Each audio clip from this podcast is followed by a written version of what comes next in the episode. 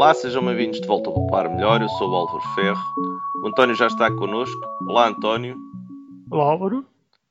Então, António, esta semana vais tentar convencer-me a andar de bicicleta? tu já andas de moto. de moto. A minha bicicleta tem ali uma pedaleira que é uma força. É, não é uma bicicleta elétrica, é uma bicicleta com motor ou chama-se uma moto?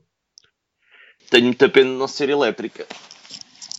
Mas não consigo, não tenho depois autonomia ainda suficiente para me sustentar as voltas que eu tenho que dar em Lisboa. Um bocadito longe, não é? É, são 70 km todos os dias e, e depois Nunca consideraste vir a, pedalar, não é? não podes vir. Ah, pera, podes meter. Acho que se pode ter as bicicletas nos transportes públicos. Tenho a certeza, Alguns... teríamos que ir investigar. É Carris não me parece. António, esta semana andaste a ler sobre bicicletas partilhadas em Lisboa. Quem é que alvitrou a ideia? Alguém na Câmara, que senão isto não ia para as notícias, não é? Não, eu penso que é da EML. Uh, a EML, no plano de atividades para 2015, penso que tem uma ideia magnífica de distribuir umas bicicletas pela cidade. Não é, penso eu, propriamente gratuitas. E a ideia é para que complementem, de certa forma, o, o transporte público, fazendo pagar os que já pagam, que é os que estacionam os carros. Então isto seria pago. Seria um negócio. Eu penso que sim. Não fosse a EML uma empresa pública. É, não fosse a EML uma empresa pública. Certo? Ou não se pode chamar uma empresa pública. não vamos entrar em preciosismos. Vamos tornar, vamos tornar a conversa complicada. Aquilo tem capitais públicos, privados, camarários, não são públicos. Como, como é que aquilo funciona, sabes? Não faço ideia. Eu sei que de vez em quando pago, pago o estacionamento e, e, e, por acaso vamos falar um bocadinho, talvez no futuro, sobre isso, porque enquanto em algumas áreas de estacionamento faz todo sentido, noutras áreas de Lisboa é absolutamente escandaloso. Eu conheço um sítio onde os carros não estacionam uh, no sítio onde antes estacionava, porque agora é pago, e depois amontam-se à volta daquela zona uh, onde se paga. Portanto, é onde é... a área não está concessionada. Exatamente. Os únicos que estacionam lá, creio que são os moradores, portanto, uh, a tentativa de resolver um problema só, só cria um problema maior. Isto aqui das bicicletas é a mesma coisa, não é? Nós estamos a tentar resolver aqui um problema de sustentabilidade, mas tu foste descobrir umas histórias eu conhecia resultam... pelo menos três histórias relativas. Não são histórias, são, são coisas reais, não é? Não resultam como esperados. Onde a experiência até funcionou bem, como por exemplo no início em Aveiro, com o projeto Das Bugas. A Aveiro é uma cidade onde a bicicleta faz sentido, eh, porque é plana. Eh, o mesmo não se poderá dizer de, da maior parte das zonas de Lisboa. Já vamos falar no exemplo de Barcelona, que é muito parecido com o de Lisboa. É, Também tem sete colinas? Não, tem montes à volta. e, e, e, conheço, portanto, nunca andei numa buga em Aveiro, mas ouvi boas referências. É, a situação depois foi-se complicando e, e, agora que fui investigar um bocadinho como é que estavam as bugas em Aveiro, realmente a coisa parece um bocadinho má. Conhecia também o exemplo de Vila Moura, é, onde em tempos paguei para andar um verão nas bicicletas partilhadas e nunca consegui. Fiz muitas tentativas. Conta lá em Vila Moura como é que funciona. Não havia forma de encontrar uma bicicleta. Depois é que eu percebia, chegava à praia estavam todas lá. Depois, já quando saía da praia, já não havia. Já não havia, tinham desaparecido todas. E sistematicamente dia atrás de dia. Eu comia para a praia tarde e voltava da praia tarde, é o meu costume em termos de praia. Basicamente andava ao contrário do trânsito e portanto estava sempre, digamos que sem bicicletas. E, e foi um bocado, foi uma experiência um bocadinho marcante. Porque paguei, já não me lembro exatamente quanto na altura, mas nunca consegui uma bicicleta.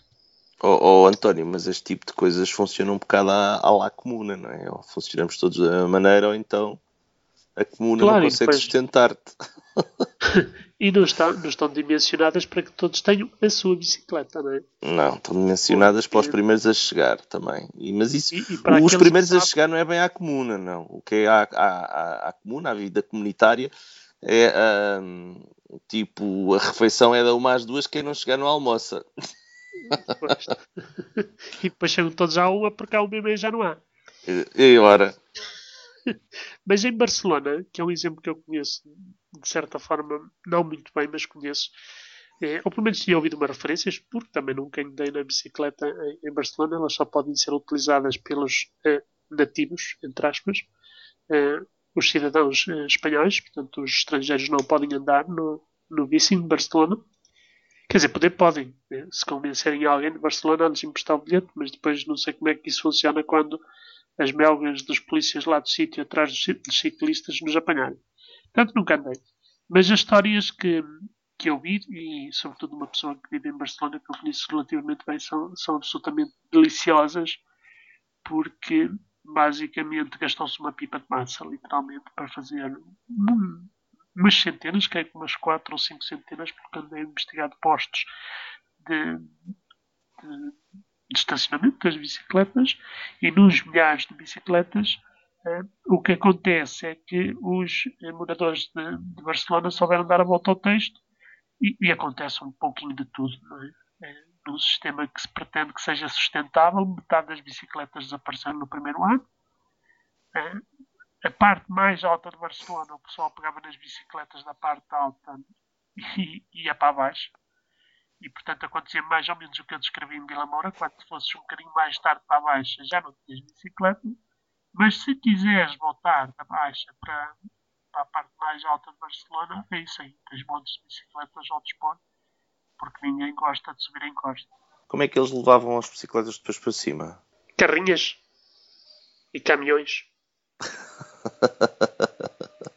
Ou seja, há um conjunto de pessoas que pegam nas bicicletas, põem-as em cima. Quando digo carrinhas, são aquelas caminhões leves, não é? Portanto, são, tipo, não são pick-ups, são que eles chamam em Espanha furgonetas. E que, é Sim, furgonetas, tem muitas coisas dessas em Portugal.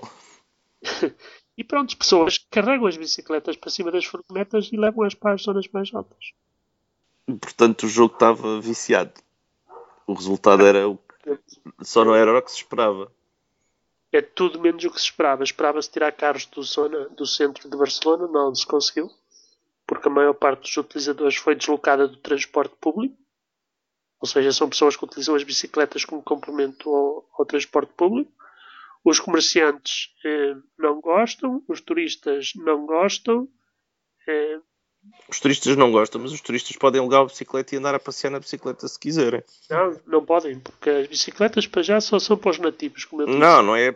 Alugam uma bicicleta, mas não é uma comunitária. Vão uma, uma ah, loja sim, de aluguer de automóveis e de motas e não sei certo, certo. É claro que esses também estavam contra, não é? Porque de certa forma também perderam o negócio. É, e portanto, digamos que mais ou menos é, estava quase toda a gente contra, exceto aqueles que realmente conseguem, em vez de pagar um, um valor pelo, pelo ticket de autocarro ou de metro, utilizam a bicicleta durante meia hora, porque também não se pode utilizar mais de meia hora, o que é uma grande chatice porque quando te deslocas para baixo e queres depois estacionar a bicicleta, a maior parte das vezes aquilo está tudo cheio. Portanto, tens que andar à procura de um sítio para estacionar a bicicleta, porque senão vais pagar multa. Ah! Todas cheias, acabas perdendo tempo uh, a fazê-lo. Não, as cidades não estão propriamente prontas para, para receber este tipo de iniciativas. A iniciativa em si tem um objetivo, parece-me a mim que o objetivo é louvável. Acontece é que o resto do sistema não está pronto para absorver esse tipo de iniciativa de forma eficiente e, e eficaz também, não é? Há muito problema por resolver. A parte da eficácia e eficiência é clarissimamente importante neste caso, não é? Porque é o transporte, o meio de transporte público em Barcelona mais caro por trajeto. Ou seja, o conjunto de investimentos públicos que são feitos neste sistema superam o, em termos equivalentes, não é? Os autocarros, o metro e, e os outros sistemas de transportes públicos em Barcelona. António, existem outros tipos de coisas que a gente já falou e que nitidamente também estão. O resultado não era o esperado, mas aqui o resultado só não é o esperado para o utilizador. Havia uma notícia aqui há, um, há uns tempos num site que eu sigo relativamente àquelas máquinas de gancho e houve alguém que fez um vídeo, aquelas máquinas de jogo da grua, que tu metes a moeda e vais buscar o, o boneco está lá embaixo, depois tens que arrastar o boneco para dentro de um buraco e depois se o boneco conseguires enfiar com o boneco no buraco, então ganhas o boneco. Tu já viste essas máquinas? Eu já vi. É preciso dizer que essas são máquinas que os miúdos adoram, não é? Eu, obviamente, nos últimos tempos não tenho jogado nessas máquinas, mas de antes era uma máquina que eu me dava um certo fascínio olhar e meter uma moedinha para ver se. Tu ias lá pôr a moeda? Quer dizer, não os meus pais, provavelmente, não. eu achei aquilo sempre uma grande vigarice, porque agarra, quando agarra, agarra no boneco, parece que não tem força. E na realidade o que, o que, a, o que se veio a descobrir foi no próprio manual das máquinas a, a força com que agarra aperta o objeto é pré-programável para fazer uma um, para, para que o, o, proprietário da máquina consiga obter um lucro uh, de, das moedas que lá pomos.